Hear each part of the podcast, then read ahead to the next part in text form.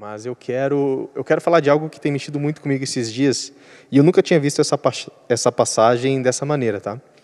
Então, lá em Marcos, no capítulo 2, do versículo 18 ao 19, chegam para Jesus, e eu vou ler aqui os versículos, ó, no versículo 18 e 19, fala assim: Ora, os discípulos de João e os fariseus estavam jejuando. Vieram alguns e lhes perguntaram: Por que motivo jejuam os discípulos de João e os dos fariseus, mas os teus discípulos não jejuam. Respondeu-lhe Jesus: Podem porventura jejuar os convidados para o casamento enquanto o noivo está com eles? Durante o tempo em que estiver presente o noivo, não podem jejuar. O 20 também. Dias virão, contudo, em que lhe será tirado o noivo, e nesse tempo jejuarão. Então chegam para Jesus e questionam sobre uma disciplina espiritual, que a gente chama de disciplina espiritual, uma prática cristã. Isso faz parte, o jejum, a oração, a leitura da palavra. Deus espera esse relacionamento de nós. Tá? Mateus capítulo 6, Jesus ensina os discípulos a orarem. E Jesus fala assim: ó, quando vocês forem orar, entre no seu quarto, feche a porta, e o Deus que vem em secreto vai te recompensar. Também Jesus, lá em Mateus 6, ensina sobre o jejum. E ele fala assim: ó, então quando vocês jejuarem, unge a cabeça de vocês com óleo, lavem o rosto para que ninguém veja o seu rosto abatido e perguntem que você está assim? Daí você responda, porque eu estou jejuando. Então, Jesus ele espera de nós algumas coisas, algumas práticas. Isso faz parte do nosso relacionamento com Deus. Isso faz parte de ser cristão. Em Lucas, no capítulo 18, Jesus ensina a parábola do juiz iníquo e começa assim, Lucas escrevendo: E Jesus ensinando-lhes o dever de orar sempre. Aí conta a parábola do juiz. Então tem coisas, querido, que Deus espera de nós no nosso relacionamento com a palavra, em oração, em jejum, em comunhão, é uma prática também bíblica, tá? Mas Jesus poderia aqui com essa pergunta desses homens, poderia às vezes falar Isaías 58, que a Bíblia fala lá que é um jejum que agrada a Deus. Jesus poderia trazer um ensinamento teológico sobre o jejum, mas o que me chamou bastante atenção meditando nesses dias é que Jesus responde sobre um comportamento cristão que é genuíno, mas baseado num relacionamento. Então Jesus, em vez de dar qualquer explicação teológica, Jesus fala para eles assim: ó, oh, aí, quando o noivo está junto, os convidados não precisam jejuar. Mas dias virão em que o noivo será tirado. Aí vocês vão jejuar. Então Jesus ele está determinando o comportamento dos discípulos baseado num relacionamento. Ele era o noivo e estava junto. Ia ter uma hora que ele ia ser tirado. Aí os discípulos iam jejuar. Então, o que eu quero trazer para você, de uma maneira bem, bem rápida mesmo hoje, é que os nossos comportamentos, querido, a maneira como agimos, ela precisa ser baseada no nosso relacionamento com Jesus. Ela não pode ser um ensinamentos, regras, simplesmente doutrinas que eu gravo na minha mente, mas ela precisa ser baseada no relacionamento. E com isso eu quero explicar que a graça ela precisa ser completa na nossa vida a graça, ela precisa de uma maneira trabalhar na nossa vida de maneira íntegra. Nesse mundo polarizado que a gente vê, muitas vezes a gente tenta polarizar o agir de Deus na nossa vida. Muitas vezes a gente tenta separar as coisas. E Jesus respondendo sobre um comportamento baseado num relacionamento, a gente percebe, e eu quero dar alguns exemplos, que todo comportamento, na verdade, querido, na verdade, todo o nosso relacionamento, ele gera algum tipo de comportamento. É uma expectativa, não tem como. Não tem como eu me relacionar com a minha esposa com alguns comportamentos, sem alguns comportamentos, na verdade. Não tem como eu me relacionar no meu trabalho sem alguns tipos de comportamento. Então, um comportamento que eu, quando comecei a, a namorar e depois noivar e casar com a Érica, qualquer um, um comportamento básico no relacionamento entre um, homem, entre um homem e uma mulher? A fidelidade. A fidelidade é um comportamento básico, se espera isso. Tem que ter esse comportamento. Eu, quando comecei a namorar, não cheguei para a Erika e falei, ó, oh, então seja fiel. Nem ela fez isso comigo. Mas quando a gente vai começando a crescer em relacionamento, a gente vai amadurecendo, aí casa, vai morar junto, a gente começa a ter alguns hábitos, alguns comportamentos que a gente não previa antes. Ou que a gente não pedia antes. Por exemplo, quando eu comecei a namorar com a Erika, ela não chegou para mim e falou: oh, você precisa lavar louça. Mas agora, casado, ela espera que eu ajude ela. E eu vou ser bem sincero com você, querido, eu gosto de lavar louça. Eu gosto, amor, eu sei que você está aí me ouvindo, dá um bonzinho assim se eu, se eu ajudo você a lavar louça, só para o pessoal ver. Eu gosto mesmo de lavar louça. Não gosto de secar. Acho secar um desperdício. Deixa lá a pressão atmosférica fazer o seu, o seu trabalho e seca a louça. Mas lavar eu gosto. Fico, eu, eu, tenho, eu tenho minha, minha rotina de lavar louça. Primeiro eu lavo os talheres, depois os copos, depois os pratos e, por último, os potes e, panelas. Essa, essa é a minha sequência de lavagem de louça e eu gosto de lavar louça, tá? Pasmem vocês ou não, mas não gosto de secar. Ah, entre parênteses, tem uma piazada aí, não sei se estão tão conectados com a gente, tem uma piazada que lava bem a louça aqui na rede, viu? Esses dias o, o Super Gêmeos, o Bruno e o Rafa foram lá em casa, cara, pense numa piazada fera para lavar louça, ó, parece linha de produção mesmo, assim, piazada tem hábito, eles têm hábito de lavar louça, fica a dica aí. Piazada boa mesmo. Mas no trabalho, querido, a gente tem que ter algum tipo de comportamento. As empresas, elas têm a sua, a sua rotina, têm o seu, a maneira de você proceder lá dentro. Então, assim, cada tipo de relacionamento, ele tem um, um comportamento esperado. Tem que gerar, querido, nosso relacionamento com Deus tem que gerar alguns comportamentos. Por exemplo, Efésios 2, do 8 ao 10. Paulo fala assim: pela graça vocês são salvos mediante a fé. Isso não vem de vocês, é dom de Deus, não de obra, para que ninguém se glorie. Ele deixa bem claro, não de obra. Mas lá no versículo 10 ele fala, porque somos feituras dele, criados em Cristo Jesus para as boas obras. Então ele está falando assim, pelo nosso relacionamento, eu vou gerar algumas obras. Pelo meu relacionamento com o Senhor, alguns comportamentos na minha vida vão mudar. É inevitável. Paulo escreve lá em Tito, no capítulo 2, ele fala assim que a graça se manifestou salvadora a todos os homens. Como que ela se manifestou salvadora? Nos ensinando, nos educando, para que, renegadas as paixões e impiedades do mundo, possamos viver no presente século de maneira justa, sensata e que agrada a Deus. Então, a graça, como que ela salva? Paulo escreve, nos ensinando, nos capacitando, gerando em nós alguns tipos de comportamentos. O nosso relacionamento com Jesus, querido, é inevitável, vai gerar comportamentos diferentes em nós. Não tem como separar o relacionamento com Jesus sem comportamentos que agradam a Jesus, sem comportamentos parecidos com o de Jesus, não tem como separar. E nesse mundo polarizado, a gente vê muita pessoa tentando separar tudo. Não tem como esquartejar a doutrina da graça, não tem como separar. A obra da cruz, ela é completa. Ela me recebe como eu estou, ela me regenera, ela me faz uma nova pessoa. Ela me transforma. Não tem como separar, querido. Não tem como separar perdão de arrependimento. Não tem como. E na Bíblia a gente vê algumas pessoas tentando viver um relacionamento sem comportamento e também comportamento sem relacionamento. Nós vamos falar primeiro desses. Lá em Gálatas, você está comigo, abre lá. Gálatas capítulo 2. Do versículo 21. Gálatas 2, 21. Então a igreja de Gálatas é uma igreja que, que Paulo fundou. Paulo foi o apóstolo dessa igreja. E eles estavam passando por um probleminha bem sério.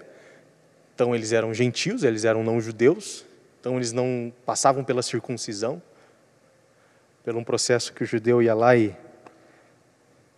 e cortava uma partezinha do, o prepúcio, né? cortava uma partezinha do, do órgão genital ali. Isso mostrava que era o judeu mesmo. Isso era uma prática que Moisés estabeleceu lá no Antigo Testamento. Abraão já fez isso, na verdade, mas em Moisés foi instituído. E, e os Gálatas não, eles receberam a, a, salvação pela fé em Cristo Jesus, pela obra da cruz, só que daí se infiltraram alguns judeus no meio deles e começaram a pregar algumas práticas que eles tinham que circuncidar para completar a salvação, que eles tinham que abraçar isso. E alguns daquela igreja estavam indo para essa prática e Paulo escreve essa carta questionando eles, questionando que como que eles saíram dessa graça, como que eles perderam o entendimento de que a salvação é pela fé em Cristo Jesus, não é de obras, igual a gente falou o versículo de Efésios agora há pouco. E daí no versículo 21 ele fala assim, ó: "Não anulo a graça de Deus, pois se a justiça é mediante a lei, segue-se que Cristo morreu em vão."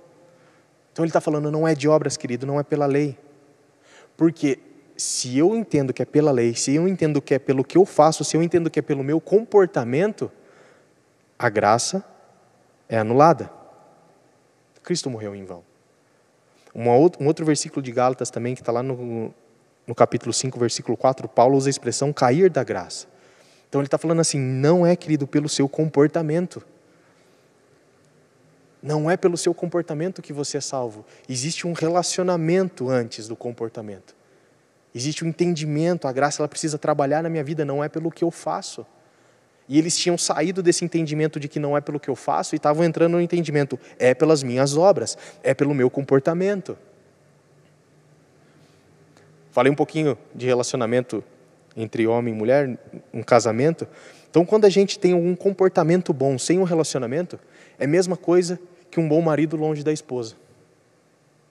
É a mesma coisa um homem querer ser fiel, a mesma coisa um homem querer fazer todos os gostos da esposa sem ela do lado. Em que sentido eu estou falando? Eu chego para a Érica e falo assim: amor, te amo muito, mas eu não preciso de você aqui em casa. Eu vou continuar sendo um bom marido. Eu vou continuar tendo um melhor comportamento. Vou ser fiel. Vou lavar a louça. Vou te dar presente. Mas pode morar com seus pais. Pode voltar a morar com seus pais. Vou continuar usando aliança. Eu tenho uma aliança com você. Eu sou seu marido eu vou ter comportamento de marido, de um bom marido. Mas eu não preciso de você. Tem como? Tem como ter esse tipo de relacionamento? Tem como ser casado desse jeito? Eu tenho um bom comportamento, eu sou um bom marido, mas eu vivi afastado da minha esposa? É isso que é anular a graça de Deus. Eu achar que é pelo meu entendimento e eu me esforçar ter um bom comportamento sem o meu relacionamento com Jesus. E Paulo chega para eles e fala: Ei, vocês estão anulando a graça de Deus. Vocês saíram do entendimento de que a salvação é pela fé, pela graça, e estão indo para o entendimento da lei. Não tem como. Não é assim. Comportamento, querido, sem relacionamento é desmerecimento. Comportamento sem relacionamento é desmerecimento. Eu estou desmerecendo aquilo que Deus fez. Estou dizendo que eu não preciso, estou anulando aquilo. E vou pela minha força, vou pelo, só pelo meu comportamento. Não tem como. Mas também existe o outro lado. Existe o desequilíbrio, o pêndulo vai também para o outro lado, que é o ter um relacionamento sem um comportamento transformado. E a gente vê isso também em outra igreja. Abre lá em Coríntios, 2 Coríntios, na verdade, né? a igreja de Corinto. Abre lá em 2 Coríntios, capítulo 6, do versículo 1. Então, diferente da igreja de Gálata, que eles abraçaram a lei, abraçaram um bom comportamento, continuaram fazendo aquilo que Paulo pregava, e até coisas, na verdade, que Paulo não tinha pregado, como a circuncisão, igual eu já falei. Tem a igreja de Corinto, que eles entendiam o poder da cruz, eles entendiam o perdão de Deus, eles entendiam de certa maneira a graça, mas Paulo escreve para eles que existia tal, tais práticas naquela igreja que nem entre os ímpios existia. Existiam tipos de pecado naquela igreja que não havia confissão, não havia arrependimento, e eles viviam de maneira desregrada no pecado. Não discerniam o corpo não discerniam a ceia, iam para a ceia só para encher a pança, cada um encher a pança e ir embora. Não tinha comunhão. Existiam pecados graves no meio da igreja e eles estavam tolerando isso, tolerando no sentido de não confrontar o pecado, tá? De não ir lá e pregar arrependimento. Estava tudo bem do jeito que estava. E Paulo, lá no versículo 1 do capítulo 6, em 2 Coríntios, ele fala assim: E nós, na qualidade de cooperadores com ele, também vos exortamos a que não recebais em vão a graça de Deus. Não receba em vão a graça de Deus. Então, Paulo está falando: tem graça disponível para vocês, mas da maneira que vocês estão vivendo, ela está se mostrando em vão para vocês. Ela não está sendo completa na vida de vocês. Então, voltando ao exemplo do relacionamento, eu falei que comportamento sem relacionamento é desmerecimento. Relacionamento sem comportamento é só fingimento. Então, não tem como eu ter um comportamento de bom marido afastado da minha esposa, dizendo que eu não preciso dela do meu lado.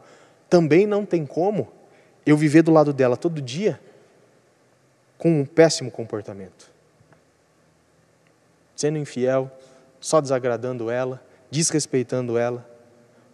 Posso estar morando na mesma casa. Posso estar postando coisa no Instagram e no Facebook falando dela. mas é só fingimento. É a mesma coisa, querido, com a graça de Deus. Por quê? Porque o meu relacionamento com Jesus, ele vai gerar comportamentos, ele vai me transformar. Por isso que Tiago escreve, lá no capítulo 1, no versículo 22, que quem é ouvinte, mas não é praticante, engana a si mesmo. Não tem como separar o comportamento do relacionamento e vice-versa. Relacionamento sem comportamento é só fingimento. E é o que Paulo chega para essa igreja de Corinto e fala: Ei, a graça está sendo em vão na vida de vocês. A graça está sendo em vão. Não recebam ela em vão. Deixa ela ser completa. Deixa ela trabalhar na vida de vocês. Ó, 15 minutos cravado, amor. 15 minutos. Isso que eu queria que você entendesse, querido. Uma reflexão bem, bem breve. Quando a gente tiver a oportunidade de estar junto, eu quero pregar mais profundo nisso. Mas não tem como a gente ter um relacionamento com o Senhor Jesus sem ter comportamentos transformados em nós. E o comportamento sem um relacionamento, ele também não adianta nada. Não é pelo que eu faço, não é pelo que você faz, é pelo que ele fez. A nossa justificativa, a nossa desculpa é sempre Cristo na cruz. Ele é a desculpa pelos nossos pecados, ele é a nossa justificação, ele é a nossa redenção. Só que a graça ela precisa ser completa em nós, é ela que me capacita. É ela que me transforma. A Bíblia, querida, é muito mais do que regras, é muito mais do que leis. Se eu ler isso dessa maneira, se eu ler o que está escrito aqui só como regra, como não, não, não, não faça, não isso, não aquilo, vai ser pesado. Mas se eu entender que a palavra de Deus é viva e que ela me transforma, quando Deus fala para mim, não faça isso, é para o meu bem, eu preciso entender isso a primeira primeiro ponto, ele também está criando em mim a condição de viver daquela maneira. A palavra é viva. E eu preciso ler ela assim. Ela está criando em mim a condição. A graça me ensina como que eu tenho que viver. E por favor, não esqueça. Relacionamento sem comportamento é fingimento. E comportamento sem relacionamento é desmerecimento. E só para concluir, Jesus explica muito bem isso. Depois você tira um tempo lendo lá João capítulo 15, que ele fala da videira e dos ramos que somos nós. Ele fala que a, o ramo que está ligado na videira, que é Jesus, aquele que permanece, não tem como dar fruto. Aquele que tem relacionamento, ele vai gerar boas obras, como Paulo fala em Efésio. Mas também aquelas, aqueles ramos que não permanecem, que não ficam conectados, esses secam e não dão fruto. E o fim deles é ser cortado e lançado fora. Não tem como separar o fruto da conexão com Jesus. Não tem como separar o comportamento do relacionamento e vice-versa. Eu queria que agora, nesse momento, você fechasse seu olho. E nós vamos encerrar dessa maneira, bem, bem simples, bem breve. Mas eu queria que você avaliasse porque quando a gente entende isso, que como Jesus respondeu para aqueles homens lá em Marcos no capítulo 2, chegaram questionando de um comportamento, e Jesus respondeu baseado no relacionamento. Quando a gente entende isso, a gente para com aquelas perguntas de posso isso, posso aquilo?